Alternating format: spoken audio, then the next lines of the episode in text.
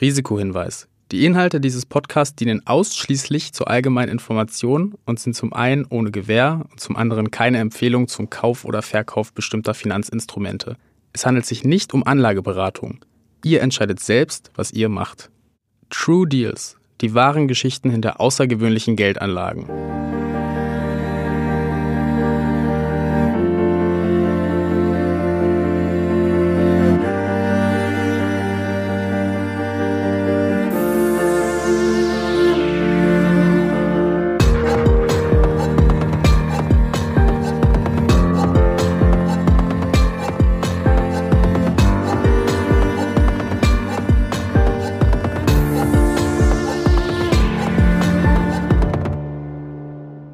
Corona-Krise hat ja das Arbeiten im Private Equity vielleicht noch anspruchsvoller gemacht. Die Branche ist absolut heiß, die Branche ist anspruchsvoll, es tut sich dort sehr viel. Die Investoren stehen auf dem Gas. In just 11 years, the upstart shoe company went from zero dollars to a valuation over 7 billion. Private Equity hat ja sehr schnell auf die Krise reagiert, schneller noch als viele äh, strategische Unternehmen. Schon im Sommer gab es dann wieder enorm viele Deals.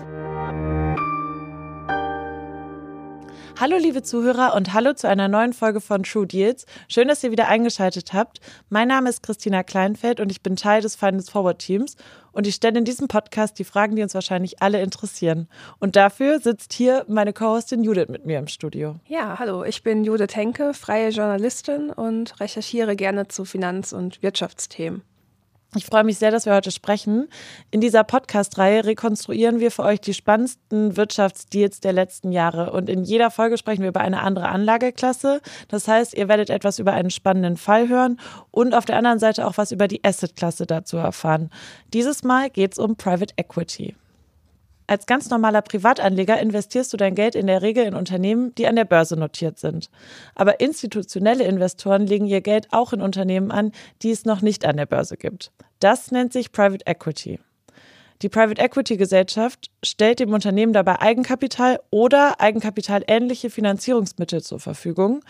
Dabei bleibt es aber dann meistens nicht. Der Investor berät das Unternehmen auch, wird oft Mitgesellschafter mit Mitspracherechten und hilft dabei, schnell zu wachsen. Dabei soll im besten Fall der Wert des Unternehmens steigen und das Investment durch den Börsengang oder einen Weiterverkauf schließlich vergoldet werden. Dabei gibt es verschiedene Formen von Private Equity. Die Beteiligungsgesellschaft kann in ein vielversprechendes Startup investieren oder zum Beispiel einen vernachlässigten Teil eines Großkonzerns akquirieren. Und dabei gibt es die Möglichkeit, dass ein Unternehmen von der Börse genommen wird, damit die Private Equity Gesellschaft die Performance wieder verbessert. Private Equity korreliert nicht so stark mit dem Aktienmarkt wie andere Assets. Trotzdem zieht die aktuelle wirtschaftlich schwierige Lage an der Branche nicht ganz spurlos vorbei, auch weil es immer teurer und schwieriger wird, an Fremdkapital für eine Übernahme zu kommen.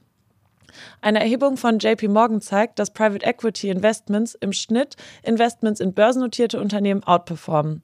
Die Branche wächst stark und das verwaltete Vermögen lag 2021 laut Harvard Business Review bei 6,3 Billionen Dollar und soll bis 2026 sogar bis auf 11 Billionen Dollar anwachsen. Das zeigt, wie attraktiv Private Equity ist, vorausgesetzt natürlich, dass Unternehmen, auf die die Investoren setzen, auch wirklich eine Erfolgsgeschichte sind. Ein Beispiel für ein kleines Unternehmen, das dann rasant gewachsen ist, ist OnRunning. Judith, willst du einfach mal loslegen? Ja, gerne. Ich fange mal an mit einer Frage an unsere Zuhörer. Und zwar, kennt ihr die Turnschuhe, deren Sohle so ein bisschen aussieht, als hätte da jemand einfach ganz viele Rigatoni nebeneinander geklebt? Diese Schuhe sind von der Schweizer Marke On Running und sollen für ein besonders tolles Laufgefühl sorgen. Man soll weich aufkommen, aber sich mit Schwung wieder abfedern können. Also das ist das Versprechen dahinter. Und stimmt das? Also ehrlich gesagt, ich habe diese Schuhe nie ausprobiert. Ich bin so eine sture Nike-Kundin. Aber Tennislegende Roger Federer ist überzeugt von den On-Running-Schuhen und der muss es ja auch wissen. Er ist sogar so überzeugt, dass er die Schuhe nicht nur trägt, sondern auch in das Unternehmen seiner Schweizer Landsmänner investiert hat. Das klingt nach noch einem Promi, der mit Geld nicht so gut umgehen kann und sein Erspartes eher riskant anlegt. Nee, in dem Fall ist das, glaube ich, ein fieses Vorurteil, denn das Gegenteil war der Fall. Und Running ist seit Federers Investment 2019 gewachsen und 2021 erfolgreich an die Börse gegangen. Also der Tennisstar hat eine grundlegende Geldanlageregel befolgt.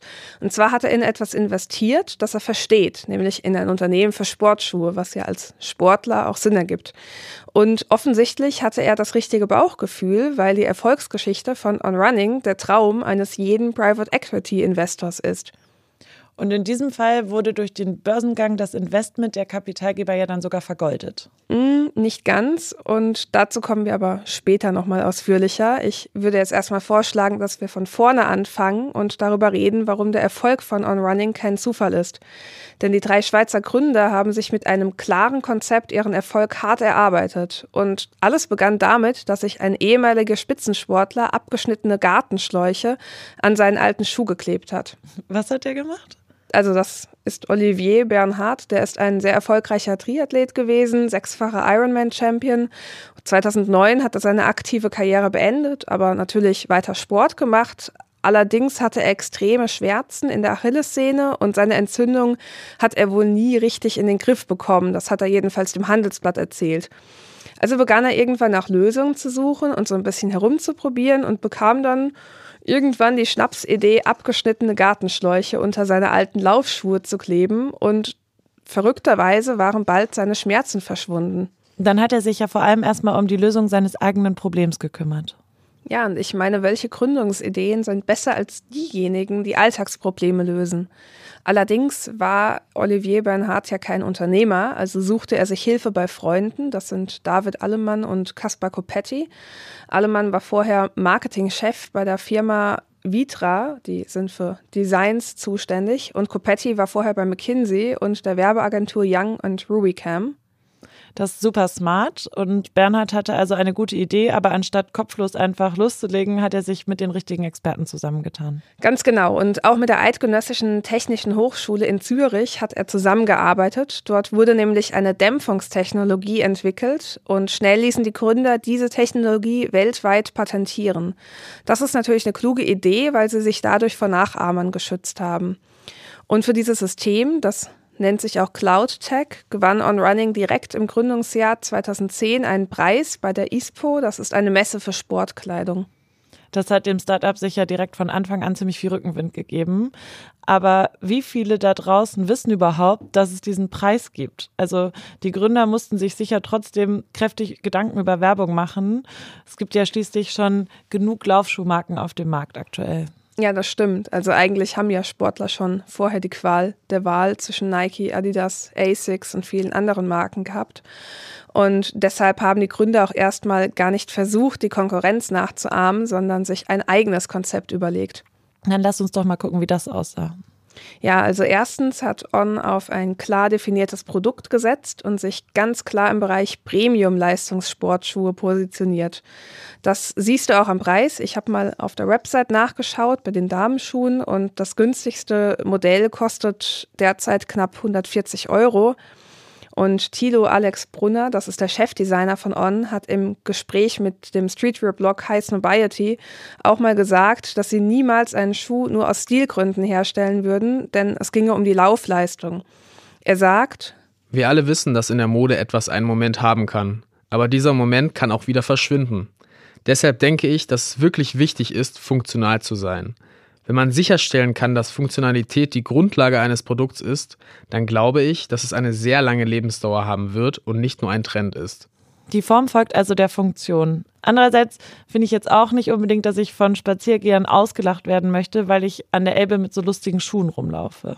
Ja, also die Sohle der Schuhe sieht zwar ungewöhnlich aus, aber nicht unbedingt schlecht. Also im Gegenteil, viele dieser On-Running-Schuhe haben einen sehr eigenständigen Look, der sich eben von den Konkurrenten abhebt und viele Kunden tragen ihn eben auch nicht nur beim Sport, sondern einfach so auf der Straße, so als Modeaccessoire. Und trotzdem bringt On nicht so viele Kollektionen heraus wie Nike und Co. Also ist nicht so stark auf Fast Fashion, auf Schnelllebigkeit ausgerichtet und auch seine Produktpalette erweitert das Schweizer Unternehmen nur langsam und auch logisch. Was meinst du genau mit logisch? Naja, also als Schweizer Sportschuhunternehmen liegt es ja zum Beispiel irgendwie nahe, auch einen Wanderschuh herauszubringen, weil wo kann man besser wandern gehen als in den Schweizer Alpen? Und auch Funktionskleidung von On gibt es mittlerweile zu kaufen, aber das ist auch wirklich so klassische Kleidung für Läufer und Wanderer. Während ich jetzt von Adidas oder Fila auch einige Oberteile im Schrank hängen habe, die eher so Modekleidung sind und vielleicht in ein paar Jahren niemand mehr trägt. Das hat irgendwie so was typisch bodenständiges Schweizerisches. Ja, es ist ein bisschen klischeehaft im positiven Sinne. Und wenn du gerade von bodenständig sprichst, es wird noch besser. Die Gründer haben sich persönlich bei den Sportfachhändlern vorgestellt und sind mit ihnen laufen gegangen. Wieso haben sie das denn gemacht?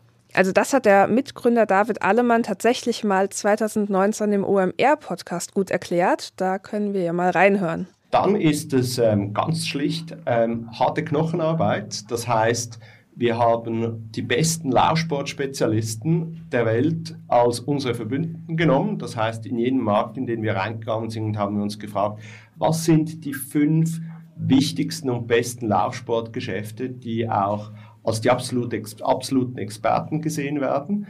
Ähm, und wir haben nicht locker gelassen. Wir haben dort Klinken geputzt und insbesondere sind wir mit diesen Händlern auch laufen gegangen. Das passiert denen nicht so oft. Da kommen viele ähm, Laufschuhverkäufer rein, die gehen dann vielleicht zusammen äh, lunchen und äh, zeigen die, die, die, äh, die Modelle. Aber jemand, der im Laufdress reinkommt und sagt, komm, wir gehen mal zusammen laufen, ich will ja gar nicht zu viel über unseren Schuh erzählen, sondern probierst du einfach mal aus, weil sonst glaubst du mir ohnehin nicht. Ähm, das haben die nicht so viel erlebt. Das ist eine clevere Strategie, so können sich die Händler dann vom Schuh direkt selbst überzeugen. Aber warum bemühen sich die On-Gründer denn so um die Fachhändler? weil On eben nicht auf groß angelegte Werbekampagnen setzt, sondern auf Mundpropaganda. Und auch hier habe ich ein gutes Zitat von David Allemann gefunden. Bei den Laufschuhen, da wurde schon so viel erzählt und es wurde so viel Marketing gemacht, dass einem niemand mehr glaubt. Das stimmt. Gefühlt wird bei jedem Laufschuh aufs Neue erzählt, dass er mehr Sprungkraft hat oder man besser auftritt. Und das ging bei dem Konzept von On-Running dann auf? Ja, also da lasse ich gerne mal die Zahlen sprechen, wobei ehrlich gesagt, bis zum Börsengang war es nicht so einfach, da irgendwie Zahlen rauszusuchen, weil die Gründer ungern über ihre eigenen Finanzen gesprochen haben. Aber in der Welt stand 2018, dass der Absatz von On-Running jährlich zwischen 70 und 100 Prozent wächst und Experten aus der Branche den Umsatz auf mindestens 80 Millionen Franken schätzen. Und auch in einem Artikel auf Swiss Info ist 2019 davon die Rede, dass sich der Umsatz jedes Jahr verdoppelt hat. Und jetzt, nachdem On an die Börse gegangen ist, haben wir auch mehr Klarheit über die Zahlen. Also 2021 machte das Unternehmen einen Umsatz von 724,6 Millionen Franken. Das sind 70 Prozent mehr als im Vorjahr und in den ersten neun Monaten dieses Jahres sind es bereits jetzt 855,4 Millionen Franken und 84,1 Millionen Franken Gewinn. Die Marge lag in den letzten neun Monaten bei 9,8 Prozent. Das ist unfassbares Wachstum und natürlich eine große Erfolgsgeschichte. Jetzt haben wir schon relativ viel über das Produkt gehört und darüber, wie sich On auf dem Markt etabliert hat. Aber hinter den Zahlen steckt doch noch mehr, oder? Ja, da hast du völlig recht. Also spannend ist zum Beispiel, wie On seine Logistik organisiert. Da hat in der Welt hat Mitgründer Copetti mal erklärt, er habe für die Logistik ein skalierbares Businessmodell entwickelt.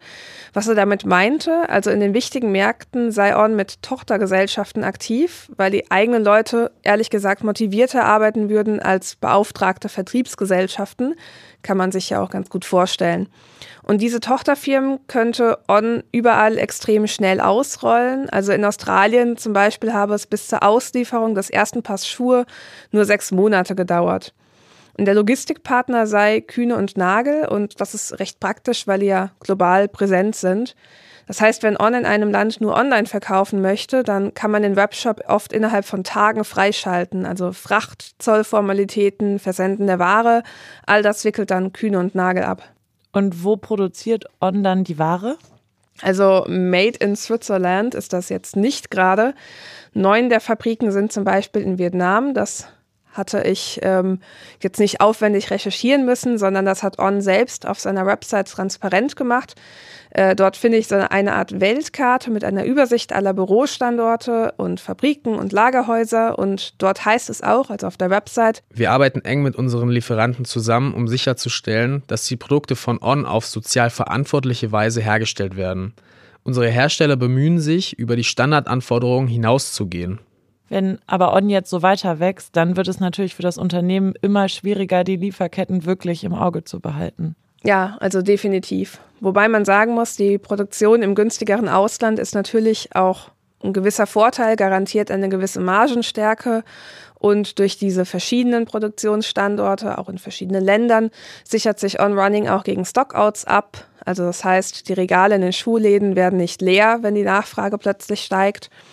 Und das ist wichtig, weil On Running ja ständig bekannter wird. Also die Schuhe werden mittlerweile auch in den Füßen einiger Promis gesichtet. Zum Beispiel Emanuel Lubezki, das ist der Kameramann von The Revenant. Der hat die Schuhe bei der Oscar-Party angehabt. Und auch Schauspieler wie John Malkovich, Jake Gyllenhaal, Emma Stone oder Hugh Jackman mögen diese Schweizer Laufschuhe recht gerne. Die sind natürlich bekannt, aber es sind jetzt alle keine Sportstars. Ja, also keine Sorge, auch die Sportstars mögen die On-Sneaker. Zum Beispiel Nicola Spierig, die 2016 bei der Olympiade Silber im Triathlon gewonnen hat. Und eben Roger Federer, das Tennisass. Und jeder Sportschuhhersteller arbeitet ja gerne mit Promis zusammen. Inwiefern gibt das dem Schuh denn mehr Glaubwürdigkeit? Da kommen doch einfach erstmal Unsummen an Geld auf den Hersteller zu. Also den Gründern zufolge melden sich die Sportstars oft selbst bei ihnen. Also aktiv würden sie keine Promis ansprechen. Und das sagte auch Mitgründer David Allemann selbst im OMR-Podcast. Das ist natürlich eine Ansage. Das heißt, Roger Federer hat sich selbst bei On gemeldet. Ja, also zumindest schreibt das Forbes. Äh, dort wird auch Mitgründer David Allemann zitiert und der sagt, Die Schweiz ist ein kleines Land. Irgendwann rief er uns an und sagte, lasst mich euch zum Essen einladen. Und so aßen wir zusammen zu Abend und er sagte, ich bin ein großer Fan eurer Produkte. Jeder um mich herum trägt sie. Wir sagten, hey, warum wirst du nicht gemeinsam mit uns Mitunternehmer? Wir möchten große Teile deiner Zeit für uns haben, wenn du es erlaubst. Denn ich glaube, wir können gemeinsam Großes erreichen. Glücklicherweise hat er Ja gesagt. Er investierte sein eigenes Geld in On und er verbrachte 20 Tage mit uns im Labor, um den Profi-Tennisschuh zu entwickeln. Also haben Federer und On zusammen dann den Schuh entwickelt?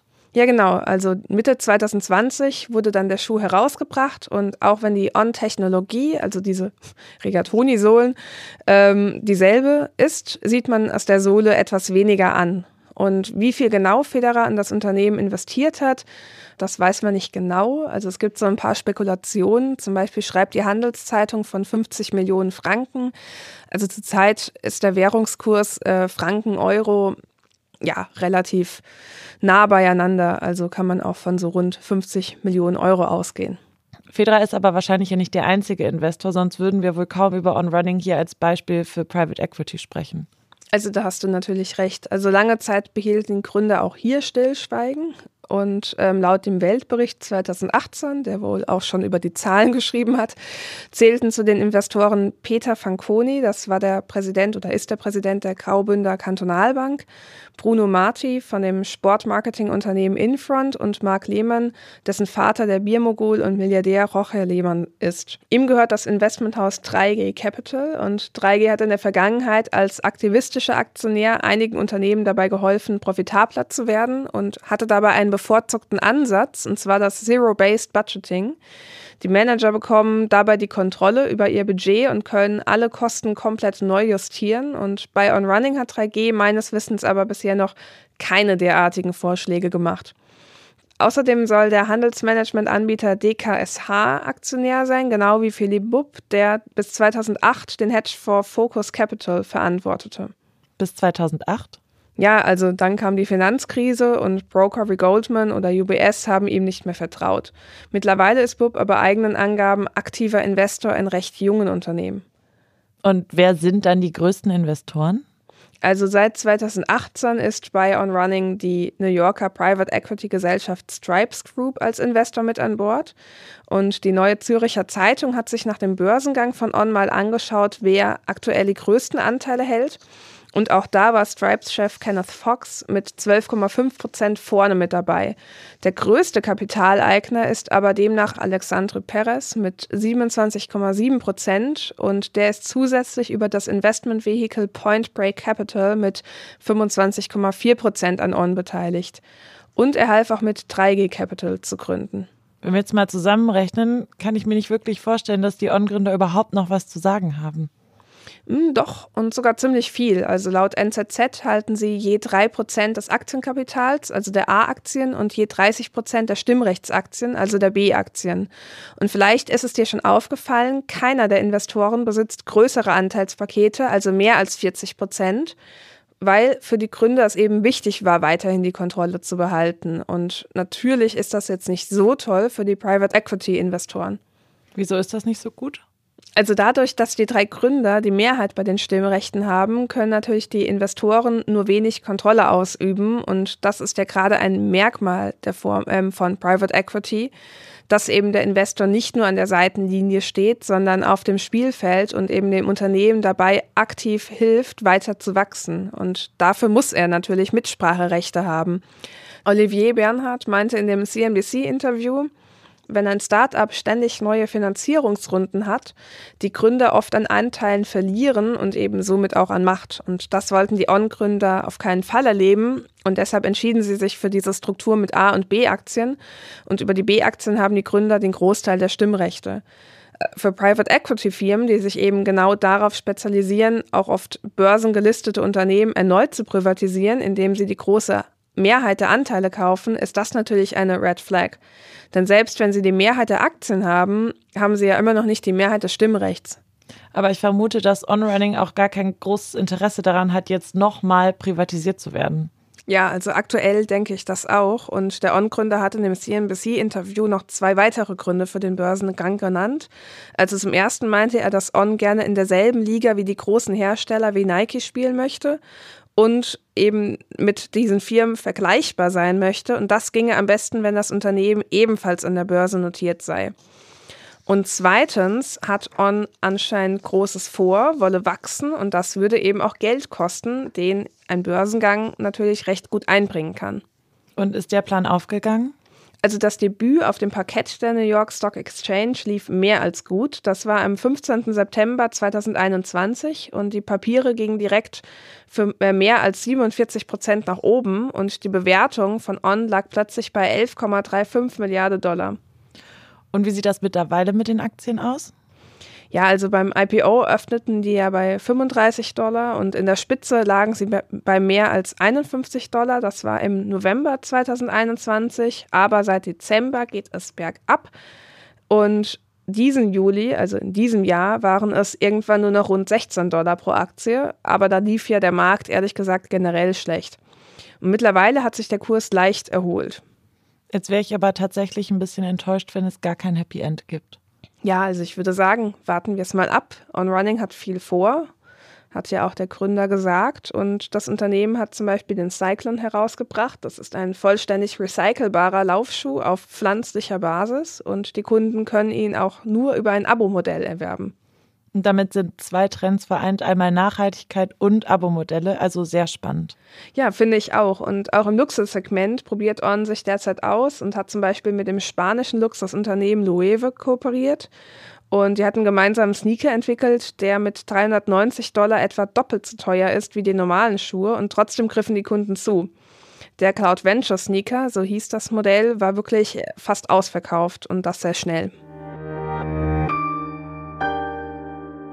Nachdem wir jetzt schon ganz viel über den Case von On-Running mit Judith besprochen haben, spreche ich jetzt nochmal mit Jan Hofmann. Er ist Head of Alternative Investments beim Family Office Finvia und verantwortet dort Portfoliokonstruktionen und Managerselektionen für den Bereich Alternatives. Der Schwerpunkt seiner Tätigkeit beschäftigt sich mit dem Bereich Private Equity. Jan, ich freue mich, dass wir heute sprechen können. Okay, ja, vielen Dank für die Einladung. Ähm, wollen wir noch mal ein bisschen genauer betrachten, was man berücksichtigen muss, wenn man sich mit Private Equity beschäftigt? Ja, sehr gerne. Ähm, On-Running ist ja ein klassischer Growth Deal im Bereich Private Equity. Wie können wir bei Private Equity Fonds in Unternehmen denn das Wachstum unterstützen? Ja. Äh, On-Running ist in der Tat ein, sehr gutes Beispiel für ein Wachstumsunternehmen. Sozusagen von einem kleinen Schweizer Unternehmen mit einer Idee hin zu einem Global Player im, im Sportsbereich. Ähm, aber auch ein Paradebeispiel, wie Private Equity Fonds Unternehmen im Wachstum unterstützen oder weiterhelfen können. Ähm, in Deutschland verbindet man mit Private Equity ja leider immer noch mal so diese Heuschreckendebatte. Das ist aber leider zu oberflächlich. Schaut man hinter die Kulissen, sieht man sehr schnell und deutlich, dass die Fonds die Unternehmen aktiv bei der Wertsteigerung unterstützen und ein Großteil der Wertsteigerung durch die operative Verbesserung der Unternehmen generiert wird. Gerade bei schnell wachsenden Unternehmen wie On beispielsweise helfen Private Equity Fonds neben der notwendigen Liquidität für das Wachstum auch auf operativer Ebene ähm, die nächste Stufe zu erreichen. Äh, bei On Running waren das gleich mehrere Werthebel. Das ist unter anderem die Expansion in neue Regionen. Also On war sehr gut im europäischen und nordamerikanischen Markt bekannt und etabliert, aber der asiatische Markt war nicht wirklich penetriert. Und gerade in der Expansion nach Asien bedarf es einer hohen Expertise und Verständnis für die Märkte. Ein weiterer Punkt ist aber auch die Erweiterung der Produktpalette. Wie zuvor schon erwähnt, wurde hier beispielsweise diese Outdoor-Kollektion noch hinzugefügt aber die auch die Optimierung der Verkaufskanäle, hier insbesondere der E-Commerce, aber auch der Wholesale-Bereich, sind wichtige Punkte, wo Private Equity Fonds diese Wachstumsunternehmen unterstützen können und einfach auch die nächste Level zu bekommen. Ähm, aber auch bei Wachstumsunternehmen, was man immer noch mal berücksichtigen muss, ist auch die Produktionskapazität und die ähm, Supply Chain, dass die einfach nachgehalten wird und das Unternehmen auch weiterentwickelt wird und auf dieses Wachstum unterstützt wird bedeutet wahrscheinlich, dass man dann immer darauf achten sollte, wenn man sich für Private Equity interessiert, dass man selber auch was dazu beisteuern kann. Also wie jetzt zum Beispiel Marktkenntnisse oder Produktkenntnisse etc. Genau, das ist ein wichtiger Bestandteil von Private Equity, nicht nur die Liquidität bereitzustellen, sondern auch dieses operative Know-how. Sei es durch Experten, die schon mal Unternehmen gegründet haben, die operative Erfahrung haben, aber auch einfach ähm, bei der Weiterentwicklung geht, zum Beispiel Expansion nach Asien, Aufbau der, der E-Commerce-Plattform und so weiter. Dort kann Private Equity einfach einen wichtigen Bestandteil oder, oder Wertsteigerungen liefern, die ein Unternehmen ohne diese Hilfe wahrscheinlich nicht so ohne weiteres bewerkstelligen. Mhm. Und jetzt ist es ja so, dass Judith und ich darüber gesprochen haben, dass On auch an die Börse gegangen ist. Das ist ja eine klassische Exit-Option. Was für andere Exit-Möglichkeiten gibt es denn noch in so einem Zusammenhang? Ja, das ist ein weiterer Vorteil von Private Equity, dass man relativ flexibel beim Verkauf ist. Zum einen hat man keinen Zeitdruck, das Unternehmen verkaufen zu müssen. Zum anderen hat man auch im Prinzip drei Optionen, wie man Unternehmen veräußern kann. Das erste ist eigentlich ein Verkauf an einen Strategen, also einen Wettbewerber. Ich glaube, das wäre im Fall von On Running nicht die präferierte Lösung gewesen. Ähm, die zweite Option ist ein Verkauf an einen Finanzinvestor. Das ist eigentlich im aktuellen Marktumfeld eine der wichtigsten Optionen. Hier muss man sich so vorstellen, dass im Private Equity Markt unterschiedliche Fonds mit ähm, unterschiedlicher Fokussierung gibt, sei es Sektoren, Regionen oder Unternehmensgröße. Und so findet für jedes Unternehmen auch ein passender Fonds. Die dritte Option ist der Börsengang, die für On letztendlich gewählt wurde. Hier ist es aber auch notwendig, dass das Unternehmen eine gewisse Größe und Attraktivität hat.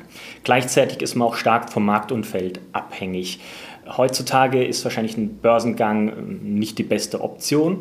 Und man muss auch immer beim Börsengang ähm, berücksichtigen, dass es gewisse Haltefristen gibt.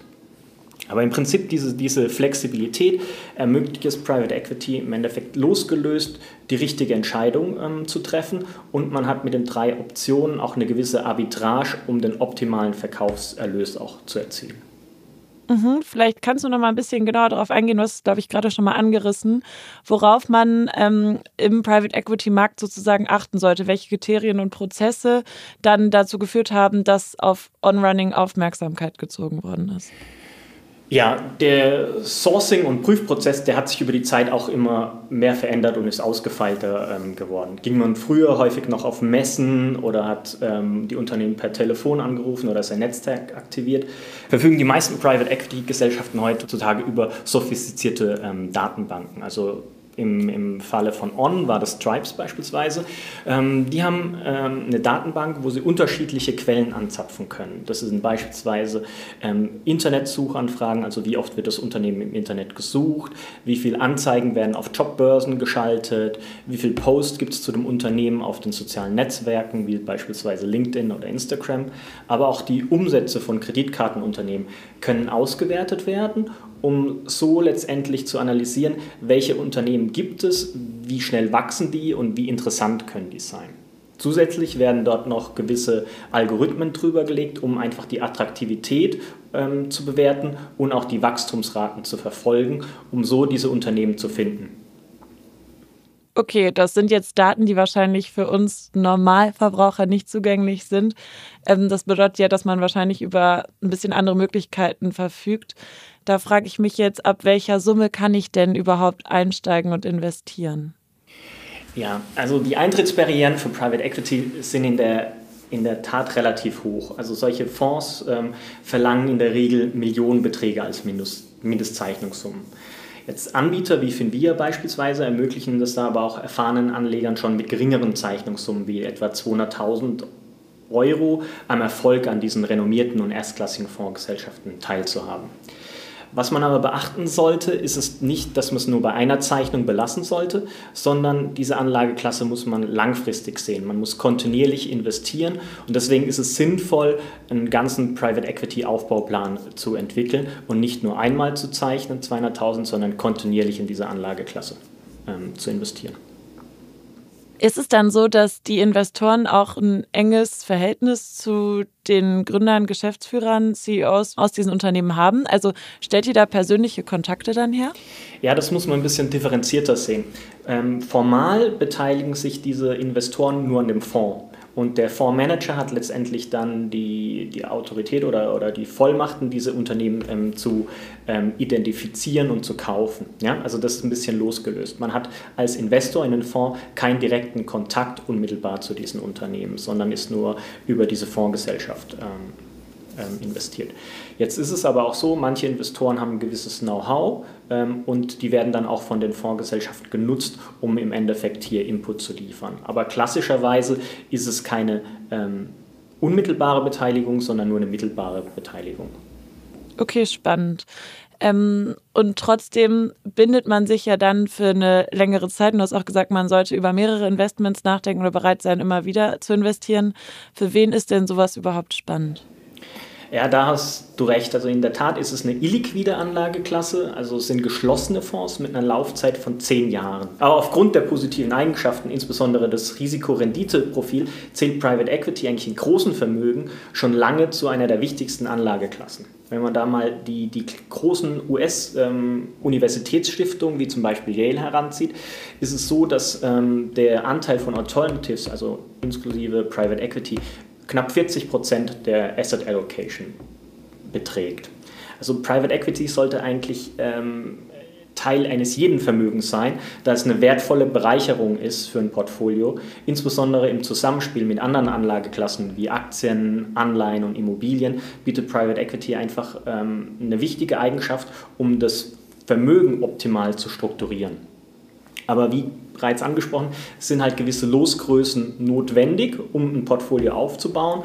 Und hier bedarf es halt dann auch einer professionellen Unterstützung, wie zum Beispiel jetzt in einem Family Office, ähm, um hier ein diversifiziertes Portfolio über die Jahre aufzubauen und auch Zugang zu bekommen. Okay, super spannend. Ähm, eine letzte Frage. Wie würdest du das Risiko einschätzen, wenn man da so eine ganz grobe Einschätzung machen kann? Würdest du sagen, es gehört eher zu den risikoreicheren Investments? Ja, prinzipiell ist es ein Risikokapital, das man zur Verfügung stellt. Das ist eine klassische Eigenkapitalinvestition. Es kommt halt darauf an, wie man letztendlich ähm, sowas macht. Zum einen investiert man in Fonds. Diese Fonds sind an sich diversifiziert zwischen 10 und 20 Unternehmen. Ja, und man sollte idealerweise ein ganzes Portfolio aufbauen. Und dieses Portfolio sollte in sich dann diversifiziert sein nach Region, also Nordamerika, Europa, Asien. Es sollte nach Managern diversifiziert sein nach Sektoren und Finanzierungsanlässen. Hier unterscheidet man klassischerweise zwischen Frühphasenfinanzierung, also Venture Capital, Wachstumsfinanzierung, wie jetzt beispielsweise bei Crows, und dann die klassischen Buyout-Transaktionen. Ähm, und was auch noch wichtig ist, man sollte halt über die Jahre letztendlich streuen. Also man sollte nicht alles auf einmal investieren, sondern kontinuierlich ähm, in die Anlageklasse investieren. Wenn man das befolgt, hat man aber auch die, ähm, die Chance, eine relativ hohe Rendite damit zu ähm, erwirtschaften und im Portfolio auch, also das ganze Portfolio besser auszugestalten. Ähm, die Rendite von Private Equity misst man klassischerweise in, in Form des IRRs, also das ist die bekannteste ähm, Variante. Das ist die Verzinsung des gebundenen Kapitals. Ähm, und wenn man da jetzt die Studien beispielsweise von Bain Company heranziehen würde, ja, ist es so, dass über einen längeren Horizont von 10 oder 20 Jahren Private Equity eine deutliche Mehrperformance gegenüber Aktien, was eigentlich die, die, die liquide Variante ähm, von Private Equities erzielt. Wenn man jetzt nur mal die europäischen Private Equity oder Buyout-Fonds heranzieht, haben die äh, um die 15% Rendite gemacht, mit Aktien waren nur 10% drin. Aber auch hier das in Marktdurchschnittswerten ist es wichtig, dass sich die Spreu vom Weizen trennt. Ja? Die Spanne zwischen guten und schlechten Fondsmanagern ist relativ groß oder breit. Und nur wenn man Zugang zu den wirklich guten Managern hat, ähm, kann man auch diese Renditen erwirtschaften. Cool, vielen, vielen Dank. Also Augen auf bei der Fondswahl und bei der Managerwahl. Ähm, ich glaube, das hat uns schon sehr viel geholfen. Ich kann mir auf jeden Fall deutlich mehr vorstellen. Auch ähm, mit dem Wissen, was wir jetzt mit Judith nochmal über On Running gehört hatten, glaube ich, ist das für uns alle jetzt ein bisschen greifbarer, was Private Equity eigentlich bedeutet. Vielen, vielen Dank dir, Jan. Ja, mich auch sehr gefreut und gerne wieder. Bis bald. Tschüss. Ciao.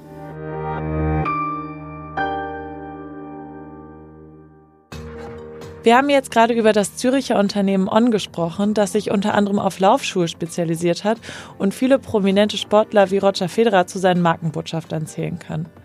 On besitzt viele Faktoren, auf die Private Equity Fonds bei der Selektion ihrer Investment Cases achten. Zum Beispiel globale Partnerschaften, eine exzellente Supply Chain, ein einzigartiges Patent oder eine hervorragende Marketingstrategie. On ist ein klassischer Private Equity Growth Case und Geschäftsideen, die aus dem eigenen Bedürfnis der Gründer entstehen, sind meistens die erfolgreichsten. Dieses Phänomen lässt sich durch die Lead User Theory erklären.